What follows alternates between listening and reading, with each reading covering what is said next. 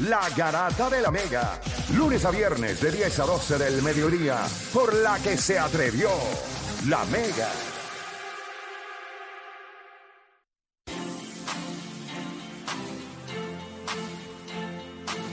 Bueno, mientras te sigue escuchando la Garata de la Mega 106.9, 95.1.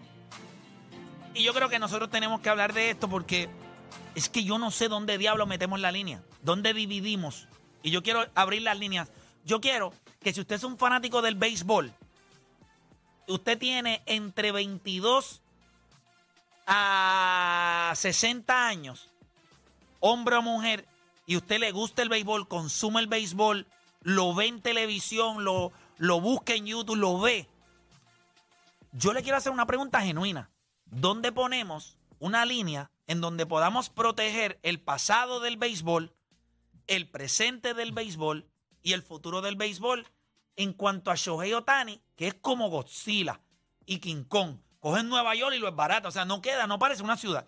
Ellos lo, es lo que está haciendo ahora mismo en, en- en Major League Baseball. Es hay una palabra que se llama inhalation, ¿verdad? Como, como Innovation. inhalation, que, pero en español no sé, eh, eh, eh, es como anulando, pero es,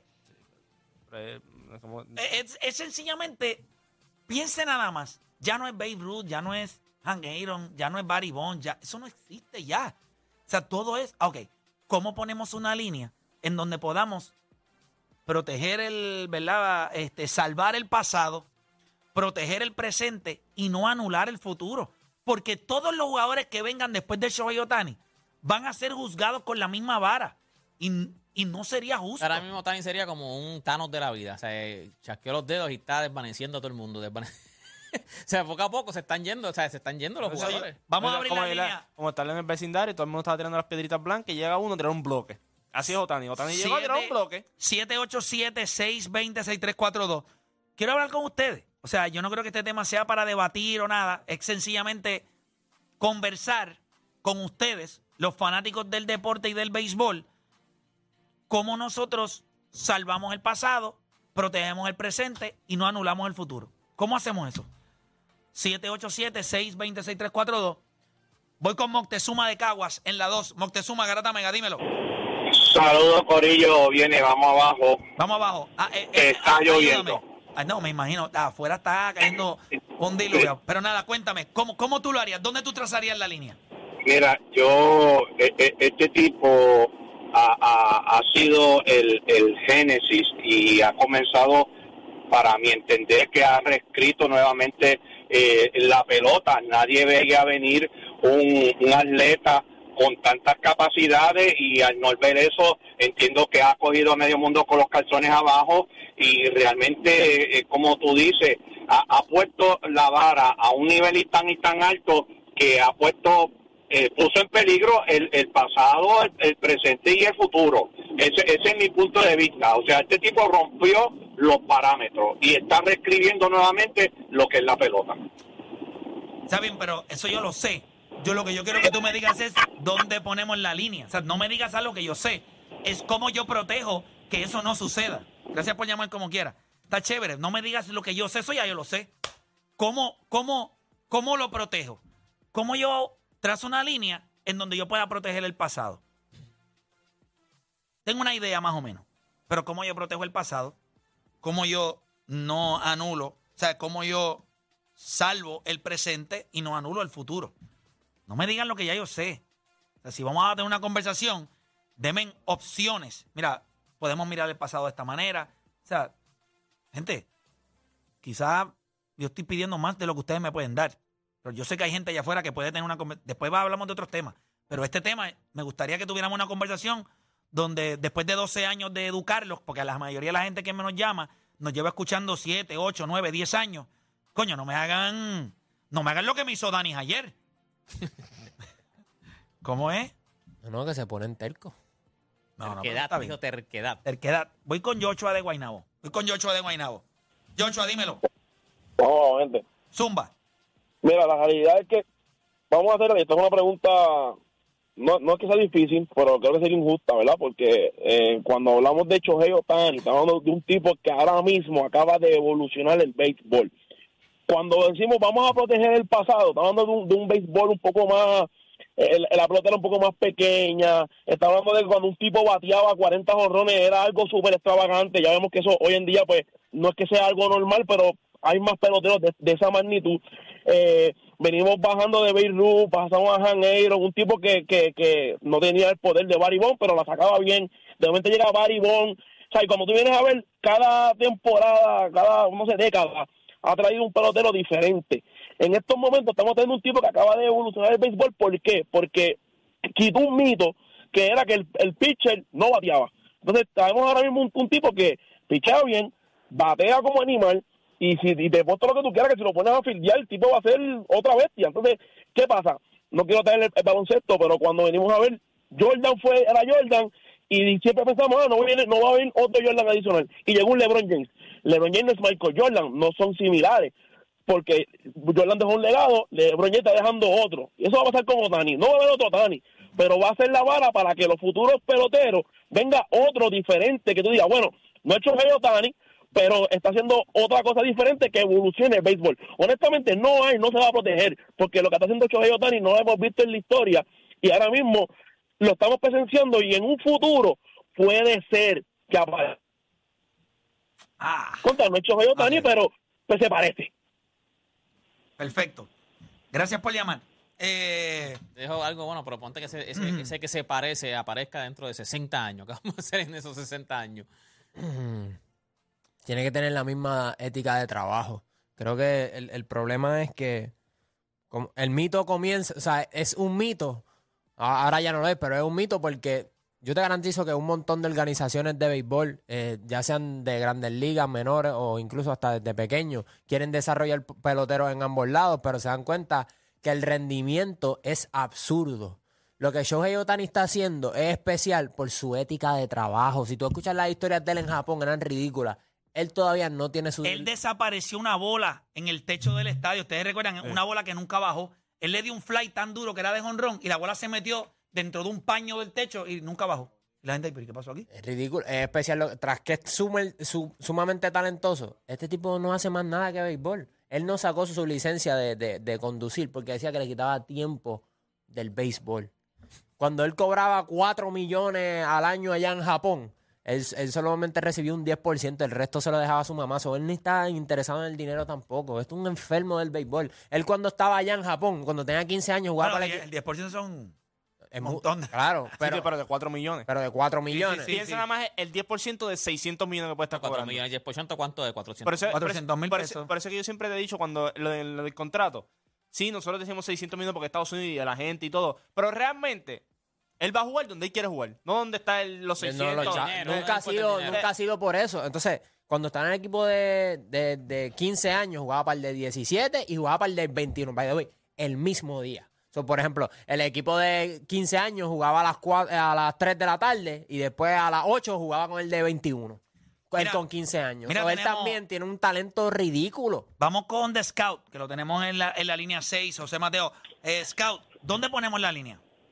Saludos familia, este, estoy entendiendo claramente tu pregunta y tú quieres poner una línea y yo entiendo que en esa misma línea eh, hay diferentes épocas que yo las divido en cuatro, este, mi gente.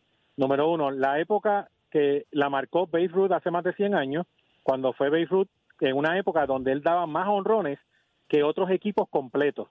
Esa época murió cuando, la, cuando Babe Ruth salió del juego. Después vino otra época que vamos a hablar desde los 1930, 40, que llegó como hasta los 80, que fue una época del juego pequeño, del juego eh, eh, sacrificarse, batear detrás del corredor.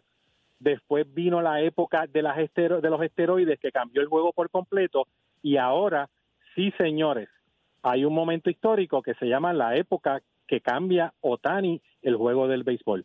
So, yo lo que quería era, si tú estás hablando de con dónde ponemos líneas, yo pongo esas líneas. Babe Ruth tuvo una época que la marcó él, después que salió Babe Ruth vino una época del juego pequeño, después vino la época de los Pero cuando, de pero los cuando hablamos antes de, eh, eh, entre la época de Babe Ruth, ¿dónde dejamos los peloteros, los peloteros que nos daban, ok, piensa que hubo un tiempo en donde estaban los 40-40, los 30-30, eso fue una época, eso, o sea, tú la puedes marcar como, o sea, eh, creo que es demasiado amplio del 30 al 80, que son 50 años, y ahí hubo peloteros como Han Aaron, que Yo la definitivamente diría de 30 al 60.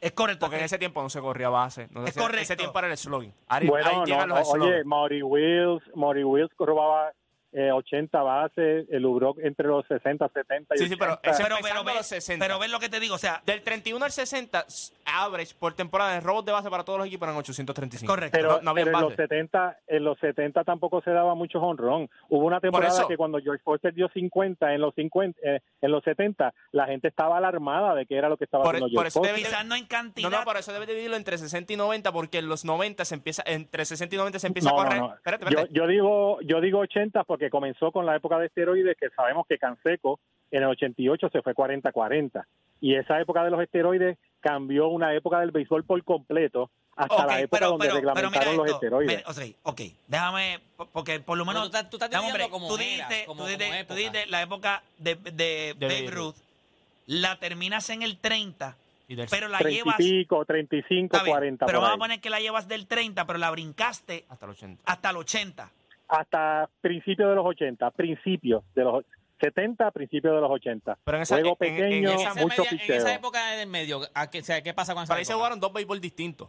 Porque eh, eh, de los 30 a los 60 fue el slogan. De los 60 a principios de los 80 fue. No había mucho slogan. Vamos a tenemos que poner. ¿Cómo podemos evolucionar el juego? Para ahí que empiezan los Lubrock de la vida, los Coleman, los Ricky Henderson, todo el mundo a robar base. Eso es lo que vamos a utilizar ahora. Después de eso. Maury Wills en Exacto. los 60. Pero lo- entonces podemos hacer, pues entonces en vez de hacer una tan grande, podemos comprar la de Juancho, de dividirlo en el sentido de la, la época de Beirut, que es una estupidez. eh, ahí vienen los slogans. Por Babe Ruth, después viene esa época, vienen los ¿Quién los slogans. Los De- Williams, los Musial, que todo el mundo, los slogans. Ted Entonces Williams, lo movemos 40 y hasta, hasta el 60. 60. Y del 61 al 80 o 83 tú lo puedes poner. Ahí está la, la de época de correr.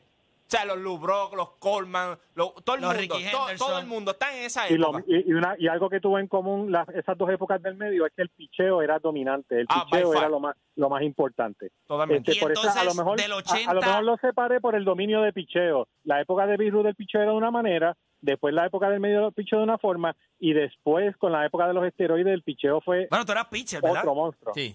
Por eso siempre veo la perspectiva del picheo. correcto. Ahora, cuando reglamentan los esteroides, que se acaba el wipipío con los esteroides, entonces viene la época de déjame cuidar mi cuerpo, déjame, como dice Odani, no guiar para enfocarme, déjame estar más enfocado. Y ahora estamos viendo mega atletas, no por los esteroides, sino estamos viendo mega atletas por cómo cuidan su alimentación, dedicación. su, su rutina y es y, y, y realmente de la, de la misma manera que Beirut tuvo una época que él marcó donde él daba más honrones que equipos completos ahora tenemos una época de Otani que sí no podemos tapar el cielo con la mano hay muchas cosas que están pasando ahora que pasan gracias a las reglas nuevas que, que se aprobaron como las reglas de de, la, de robar base, que ahora es mucho más fácil robar base, como las reglas del DH, que el DH se puede quedar jugando como Otani, que antes eso no se permitía una vez salía de la loma. Hay muchas reglas, pero eso no quita. Bueno, eso esa no regla quita la que lo que está cambiaron por Otani. Por Otani, sí. por eso, entonces, tenemos que hablar de la época que yo la mezclo Otani slash cuidado eh, físico, cuidado entrenamiento, cuidado de alimenticio. Es- está mezclado la época Otani como, como los atletas, como los peloteros se cuidan. Ok, te pregunto. Los únicos dos peloteros que merecen mención dentro de una época es Babe Ruth y Otani. O sea, esos son los dos puntos cardinales que nosotros vamos a poner. En mi humilde opinión, sí. Esos Wow, son los únicos. eso sí está a otro nivel. Bueno, gracias, José Mateo. Gracias por, por, por, por su opinión. Pero está Eh, interesante que, que O sea, esos son los únicos dos peloteros en- de los que vamos a medir de un extremo a otro. En el medio son épocas, no jugadores. No Willie Mays, no este Han Aaron, no Ricky Henderson, no nobody. Babe Ruth y, y Shohei Otani. pero está interesante que, que ¿Qué te pasó, eh, Juancho, que te No, veo ahí no me, gu- no me con gusta diarreas? porque. Ok, ahorita te dije lo de Mike Trout. Tuvo un WAR de 10.3 y él no se trepó la loma en ningún momento. O sea, ¿cómo tú explicas eso? ¿Cómo te explicas que Ted Williams en el 40 y pico tuvo un, IR en un WAR en, varias temporadas de 10.7 para arriba? ¿Cómo te explicas eso? Este va a tener, un ti- va a tener 11 y se lo estamos acicalando aquí. O sea, lo que pasa es que, vuelvo y te digo, Pero tú no crees que esas métricas del WAR han ido evolucionando también. para este año le están ayudando a él y como quiera va a terminar con 11 y se está trepando a la loma. Se está trepando a la loma. sea, el año pasado se quejaron porque ah, no le están contando que cuando se trepa la loma le están quitando más que. Ok, el año, este año se ajustó el WAR para él. Iba a terminar como con 10.4. 10. Mookie, ¿ves tú un, un WAR el año que ganó el MVP de 10.7? Y Y nos, pasamos, y nos pasamos esa temporada por donde, donde no nos da el sol porque no se trepó a la loma. Ya está. Mírate esto. A mí lo que me molesta con Shohei, y no es con él, es con la gente. No le dan crédito por lo que hace en la loma, pero sí le dan crédito cuando tiene un número ofensivo ridículo. No, porque se trepa a la loma. El año pasado de, de picheo fue mejor que este año. Y no ganó el MVP. ¿Sabes por qué? Porque hubo un tipo que dio 62 Y honrones. él no batió 300. Y no dio, no dio una gran cantidad de cuadrangulares. Y no empujó tantas carreras como se, como se espera que haga este Eh, y año. hubo un tipo que batió también. No lideró la liga No, en no Por eso, ofensiva, no lideró la liga en triple. Ok, con lo que él hizo ofensivo y con lo que él hizo en la loma no era para ganar el MVP. Claro. Ya está, era MVP Young. Pero ¿sabes por qué? Obviamente, un tipo que un anormal, un extraterrestre, como tú explicas eso también, un tipo que llegó de un, de un tomillón y ganó el MVP, ganando 20 juegos, con un ERA de 1.79. O sea, así es, ¿cómo tú lo vas a medir? A los ver? 40. Y a los ese- 39, ¿verdad? a los, 30 Justin Be- a- a los 38, 39 38, años. 39 Vendiendo un, años. De un tomillón. O sea, y esas son las cosas que a veces se pierden en, en este momento cuando tú vienes, ¿dónde tú vas a poner la línea? O ¿Cómo tú lo vas a evaluar a él con la historia? Porque, vuelvo y te digo, el año pasado ese se supone que esté para un tripit de MVP, ahora mismo. Y no está porque, o que le das crédito porque se trepa la loma, pero a la misma vez a la hora de evaluarlo, evalúas más los números ofensivos de él que lo que hace en la loma. Yo creo que él es injusto para el juego y el juego tiene que ser injusto con él. Yo estoy totalmente de acuerdo. Tú eres injusto con el juego y nosotros te vamos a evaluar injustamente. No hay otra manera. Porque yo no, lo puedo, yo no puedo medir algo que, eh, que hace dos cosas versus otros que no lo hacen. Y no los puedo, por ejemplo, ok. So, por eso no se llevó el MVP el año puede pasado. decir, ok, tú lanzas, pero yo me gano guantes de oro. Yo fildeo. Yo fildeo. Yo estoy nueve entradas parado, moviendo para, para la derecha y a la izquierda, y encima de eso soy tan ofensivo como tú. Yo puedo decirles, ¿verdad? Tú tienes que tirar, tú tienes que hacer otra, pero por ejemplo, si yo soy una tercera base, un shortstop, yo soy un centrofield. O sea, hay muchas cosas. Yo tengo que ser injusto con él, porque si yo trato de ser justo con él, voy a ser injusto con todo el mundo. So es mejor ser injusto con él y ser justo con todos. O sea, él es uno versus todos los peloteros de grandes ligas. So, ¿Él es el mejor batero que nosotros hemos visto? no. No, eh, p- ahí que empiezan las cosas, porque, ok. Por si- eso es que te digo. O sea, si le añades que bichea, ah, es una bestia. No, pues yo te voy a analizar como bateador. Como bateador estás a otro nivel. Ah, no, claro. Por eso es que no se llevó el MVP Pero ni no el eres- Young. Pero no eres el mejor bateador que nosotros hayamos visto. Yo creo que cuando yo te voy a comparar, por ejemplo, con un Mike Trout, cuando yo te voy a comparar con la historia, yo te voy a comparar como bateador, yo te puedo decir a ti, bueno, pues yo me voy a inclinar todavía por Mike Trout. Pero tú sabes, detrás de tu cabeza, en tu subconsciente, que el tipo pichea, ¿me entiendes? Sí, pero lo que pasa es, mira esto. Por años a nosotros nos vendieron algo que parece imposible. No sé cómo explicar esto sin que vaya a decir una burrada. Pero si me sale la burrada, pues que se fastidie. Pero no, no es que nadie lo podía hacer. Es que nadie quería correr el riesgo De hacerlo. de hacerlo. No es que no lo puedes hacer, piensa nada más. Tú tienes un tipo en tercera base o en shortstop, donde en muchas ocasiones, mira esto, piensa nada más que tú estás una entrada sin fildear, no te batean por donde ti. Y en la segunda entrada con un out, batean un machucón por el shortstop y tú tienes que correr para coger la bola y tienes que sacar un cañón de la nada. Porque el cuerpo no está listo, tú no estabas calentando y tuviste que meterle un strike en- en, En primera base. en primera base. ¡Pum! Tú lo mides, un tipo que tira 96 millas, 95 millas a primera base. Lo sacó. No se quejó del brazo. Normal. O sea que cuando el brazo yo necesito sacarlo, yo lo hago. En una jugada donde tengo que correr, pues estoy quieto. O sea, son tantos elementos que tú tienes que empezar a decir, ok, él es impresionante, pero ¿y esto? Estos tipos que están en tercera base, que a veces tú estás en tercera base mamándote dos innings, nadie batió para tercera base. Y de momento metieron una bola para el roto, para allá, para, para, para, para- por encima de la base. Y tú la cogiste y tuviste que sacar de la nada. Estos tipos calientan, estiran el brazo. O no, no, no, no lo, no lo estiran. Lo activan. Lo activan. Lo estiran mientras activan el brazo. Estos tipos van, cogen dos turnos al bate, están en base, van a la tercera base, nadie batió, voy allá. A veces hay dos entradas que no fildean nada. Y de momento hay una jugada y tienen que tirarse allá y sacar un brazalete, un Nolan arenado. ¡Pum! Y mete eso ahí de strike. Y tú dices, ya lo que caballo. Caballo. ¿Cómo yo no le doy valor a eso? Ah, que este tipo tira siete entradas lanzando. Sí, hay que dársela. Pero ¿cómo yo premio el brazo de este tipo? ¿Cómo yo premio ¿Cómo tú defensivamente? cambias la línea entonces? Porque tú dijiste que tenías Yo voy a ser injusto con él. Y yo te voy a analizar como lanzador y como bateador. No las voy a unir. ¿Tú te acuerdas hace tiempo Y cuando cuando yo te y cuando yo te analice como bateador, van a haber algunos que van a ser mucho mejor que tú.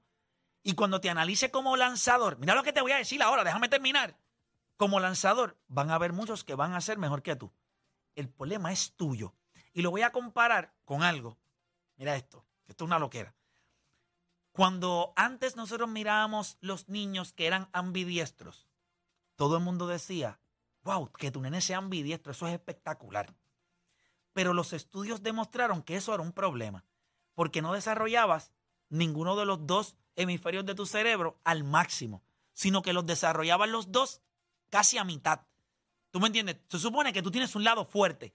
Cuando tú lo divides, pues tu cerebro se, no, no se desarrolla de la misma manera. Por eso, esas personas que son ambidiestros tienen ciertos problemas en muchas cosas en la vida. Y te lo digo porque, nada, eh, eso hay que leer un poquito más, es un poco más complejo, pero esa es la realidad. Ya entiendo mi hermano, es ambidiestro. ¿Sí? Y, y eso trae, Ya entiendo mi y hermano. aunque tú no lo creas, cuando tú eres ambidiestro, tú tienes, antes se pe- percibía como algo, cuando yo también, cuando tú eras ambidiestro te percibía como, ah, eso es una virtud. Pero cuando tú lo estudiaron, no, mano. Ambidiestro, pues, tienes unos problemas porque las cosas no se desarrollan, no tienes nunca un lado fuerte. Es como un balance entre los dos y es un meollo. Tú necesitas tener un strong side, no un balance. El balance en eso no funciona. No, no es necesario. Tú necesitas o uno o el otro, Ajá, no ajá, los dos Ajá. pues Shohei Otani tiene que ser evaluado como un problema. Ah, eso es problema tuyo. Tú no quisiste desarrollarte como un gran bateador y fildeador o como un gran lanzador. Tú decidiste ser distinto y hacerlo los dos. Pues Pero en los dos Te- es promedio. como bateador es sobre promedio y como lanzador es sobre promedio. En las Ahí- dos ahí- cosas. ahí Pero, pero, pero, yo tengo que trazar una línea. Porque eso es una decisión que él tomó como pelotero y cómo yo voy a ser justo con los demás. Pues yo te voy a analizar como bateador. Tú empujaste tantas carreras, diste tantos honrones, bateaste promedio, ganaste Silver Slugger como estos peloteros. No. Bueno, pues entonces en esta categoría de bateador tú estás aquí. Eh, pero es bien injusto No. con Otani. Bien injusto. Tienes que serlo. Ah, yo no puedo. Porque cuando tú lo evalúas a él, que las hace las dos, no era porque los demás peloteros no podían, es que no se lo permitían. So, ¿Cómo yo voy a evaluar otros peloteros que no le dieron la oportunidad por uno que sí se la dieron? Yo- ¿Con quién son más injustos? ¿Con uno que no se lo permitieron o con uno que cambió el que, porque se lo permitieron? pues, yo Ah, sigo Y se lo permitieron porque no se desarrolló en Estados Unidos. Ajá. Yo sigo pensando que, que aunque le den la oportunidad a otra persona de desarrollarse, no creo que llegue al nivel de él, porque es su Yo ética, creo que eso- es yo su creo que eso ética de trabajo es estúpida, esto es un anormal, esto es un asocial. Yo creo que él se no lo- quiere ver nada, Yo él creo que en el momento en que se lo permitan, tú vas a ver un pelotero, quizás va a No, tardar tiempo, no. vas a ver un pelotero, va a pasar. O sea, perdóname lo que te voy a decir.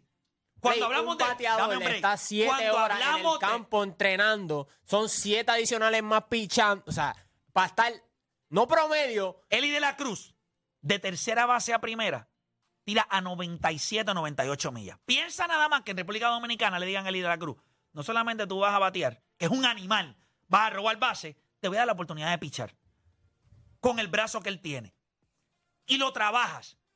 Carlos Correa, muchos peloteros han... Espérate, Dave Winfield, nosotros hubiésemos visto a un pelotero como Shohei Otani, quizás no como Shohei Otani, pero Dave Winfield ganó la serie, el College World Series, fue el MVP lanzando.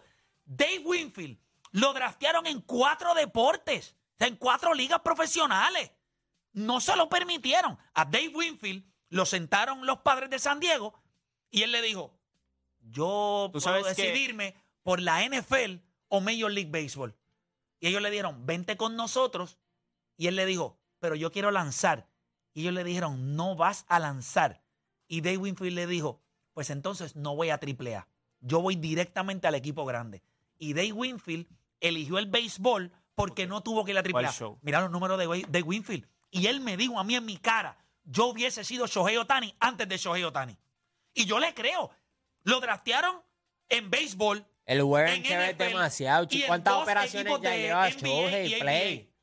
Por, por Estoy eso, hablando de un tipo que ganó MVP tipo ya en lo han operado World dos veces del brazo. pero por eso. o sea, el Pero- wear and tear que, que se requiere para no tú estoy- hacerlo a nivel elite. Yo no te porque estoy diciendo, ver yo no te estoy diciendo, yo no te estoy diciendo, yo te estoy diciendo que antes de que existiera Shohei Otani, hubo un tipo que estaba lanzando en colegial y fue el MVP del College World Series. Un animal. La efectividad yo creo que una estupidez, era 2.30 y pico. Un animal. Daba macanazos como una bestia. Dave Whitfield dio creo que 400 y pico de en su carrera. Hombre, quesito. Vamos a hacerlo, repito, porque estamos al aire. Dame acá. Dave Winfield. Pero lo que estoy diciéndote es que aunque nosotros, cuando nosotros no lo... Dave Winfield. Hall of Famer, by the way. Este tipo dio 3.000 hits, sacó 465 bolas, batió 283 y él me está diciendo a mí, yo estaba listo para lanzar en grandes ligas y ganar juegos. ¿A qué nivel? Ah, yo no sé. Yo fui el MVP del College World Series. No me dejaron lanzar más. Tipo que dio 3.000 hits y 400 honrones. Él, él fue No me MVP venga. del College World Series como pitcher. Pues por eso. Pero, pero tú no escuchando. Como lanzador. No, para estar leyendo. Como lanzador. Pero no me vengas a decir a mí que yo soy injusto. Porque los peloteros que tenían la capacidad no se lo permitieron. A Shohei Otani se lo permitieron porque él no fue desarrollado en Estados Unidos. Yo te garantizo que con los espécimenes, con los polvos que se echan en Estados Unidos y los que se están echando en República Dominicana, que eso es una aberración, tipos de 6'5, 6'6, 6'7, en el shortstop, en tercera base, un tercera base de 6'7. ¿De dónde diablo sale eso? Los próximos extraterrestres, un equipo que venga de Marte, mira, aquí vamos a jugar. Pero, pero no solo es tener la, la capacidad y, y- y los skills, es también la mentalidad. Este tipo, eso es lo que te estoy diciendo, tú un enfermo para hacerlo a, a este nivel. Dave Winfield fue drafteado en cuatro Él lo drafteó deportes. San Diego, él lo drafteó los Atlanta Hawks en el 73, Porque lo porque- Stars por su capacidad, en la él ABA, era especial, lo eh. drafteó Eso es lo que los te- Minnesota Viking- Vikings sin jugar fútbol. Ah, the jugaba way, fútbol. La última vez que él jugó dijeron- fútbol, no, la última No, vez que él jugó colegial. fútbol fue en noveno grado. Por eso colegial no jugó y lo y los lo- Minnesota Vikings dijeron, es que no me importa. Exacto. Yo te veo correr, yo te veo lanzar, tú serías No, una lo sin NFL. jugar, sin jugar fútbol para el colegial, sin jugar Papá, fútbol. cuando yo entrevisté a Dave Winfield, y eso es una entrevista que yo debería de volver a hacer, pero para one. O sea, la gente tiene que entender, este tipo es Shohei Otani antes de Shohei Otani. Americano. No se lo dieron, él me lo dijo en mi cara. Él me lo dijo, él me dijo a mí. Yo sé que la gente, esto es un Hall of Famer, me dijo a mí. Yo sé que la gente está ahí con Shohei Otani. I was Shohei Otani before Shohei Otani. They didn't let me. No lo dejaron. Y, y vamos a hablar claro. Yo creo que Sho- Y Shohei- no lo digo en que despectivo seguramente Shohei Ohtani le hubiese pasado lo mismo. pero era un pelotero negro también. O sea, en Estados Unidos te ven como un peón. Cuando Otani viene, él lo ven como un dios. Este tipo es la bestia. La gente vio a Dave Winfield, tú no, tú no, aquí tú no opinas. Tú haces lo que a nosotros nos dé la gana. Metió 465 macanazos, 3.000 hits y nunca pudo lanzar. Entonces yo voy a venir aquí, a este programa, que se lo he acicalado, pero yo tengo que poner una línea. Entonces le voy a dar a él los props de que nadie lo va a poder hacer cuando un tipo no lo dejaron. No, pues yo tengo que ser justo. Si Estados Unidos abre la puerta de que eso es una posibilidad, yo no creo que nosotros... es que no Pero tú sabes que los no- angelinos tampoco lo dejaron a él y fue Shohei quien le dijo, si tú no me dejas lanzar, Pero él tenía el leverage. O sea, él tenía el leverage. por lo caballo que es. No. No, no, yo no creo que eso. Yo creo que, yo creo que si, Por la necesidad, si todos los equipos en Major League Baseball se la pegan, necesidad de los angelinos. Tiene a Mike Trout. Pues por eso mismo. Tiene un Por- tipo como es- Esa es la necesidad que tú tienes al mejor jugador del planeta ahora mismo y te están diciendo que este tipo es el otro mejor jugador del otro hemisferio. Cuando viene acá, esta conversación la tuvimos hace dos años. Y en aquel entonces tú entendías que yo estaba siendo injusto con Shohei Ohtani. Yo te estaba diciendo que no. Cuando Mike Trout, cuando tú me decías quién yo te decía, pero es que tú no puedes restarle porque aquel, porque se trepaba la lona. Porque para mí Mike Trout es mejor en el plato, es mejor que él. Y hay otras cosas que hace Mike Trout que Shohei no puede hacer y hay cosas que Shohei puede hacer y Mike Trout no. Cuando tú miras Shohei, Shohei es un experimento para Major League Baseball. Y tú te vas a dar cuenta. Alex Cora vino aquí, llamó hace un tiempo y lo dijo. Dijo, Sí. vamos a ver de aquí a cuatro años dónde está Shohei. Si él va y Alex Cora dijo, yo estoy seguro que va a tener que elegir entre o lanzo o bateo todos los días. Pero va a llegar un punto en que no vas a poder hacerlo. Pero si él lo puede hacer por cinco años, sí, pero, I take it. sí, ok, pero en Estados Unidos, si, si él lo hace por cinco años, en Estados Unidos lo van a ver y dice, no vale la pena. No vale la pena coger un chamaco Pero ¿cómo no va a valer la pena? porque cinco años no vale la pena de tu- Porque ya no, tú no lo vas a mirar desde el Él tiene un aspecto. tomillón ya. Sí, pero no lo vas a mirar desde el aspecto de si gana o no gano. Vas a mirar desde el aspecto que we got one too. Ah, bueno, eso sí, eso es cierto. Pero no es. So, tú tienes que Estados Unidos va a permitir. En algún lugar de Estados Unidos mismo están diciendo, you're gonna be the next one. A ver. El nuestro. Yo no tenga duda en la vida de que Estados Unidos está viendo cómo este tipo se le está meando encima el juego que ellos inventaron. Y Estados Unidos no va a decir, ok, no te preocupes. Aquí está el nuestro, papá. Mira este animal. Va a pasar. Esto tiene que cambiar. Es imposible que la historia nosotros vayamos a decir, este fue el único tipo que lo hizo. No. Y el espécimen, mira lo que dijo Juancho, esos polvos que se tiran en Japón, esos tipos son 5'7 con pelo lacio. Por Dios santo, tipo es 6'4. Yo creo que la línea debe ser en el sentido de que lo voy a evaluar individualmente. Y voy a ser injusto con él y justo con los demás desde mi punto de vista. Hacemos una pausa y regresamos, pero excelente tema. Duro.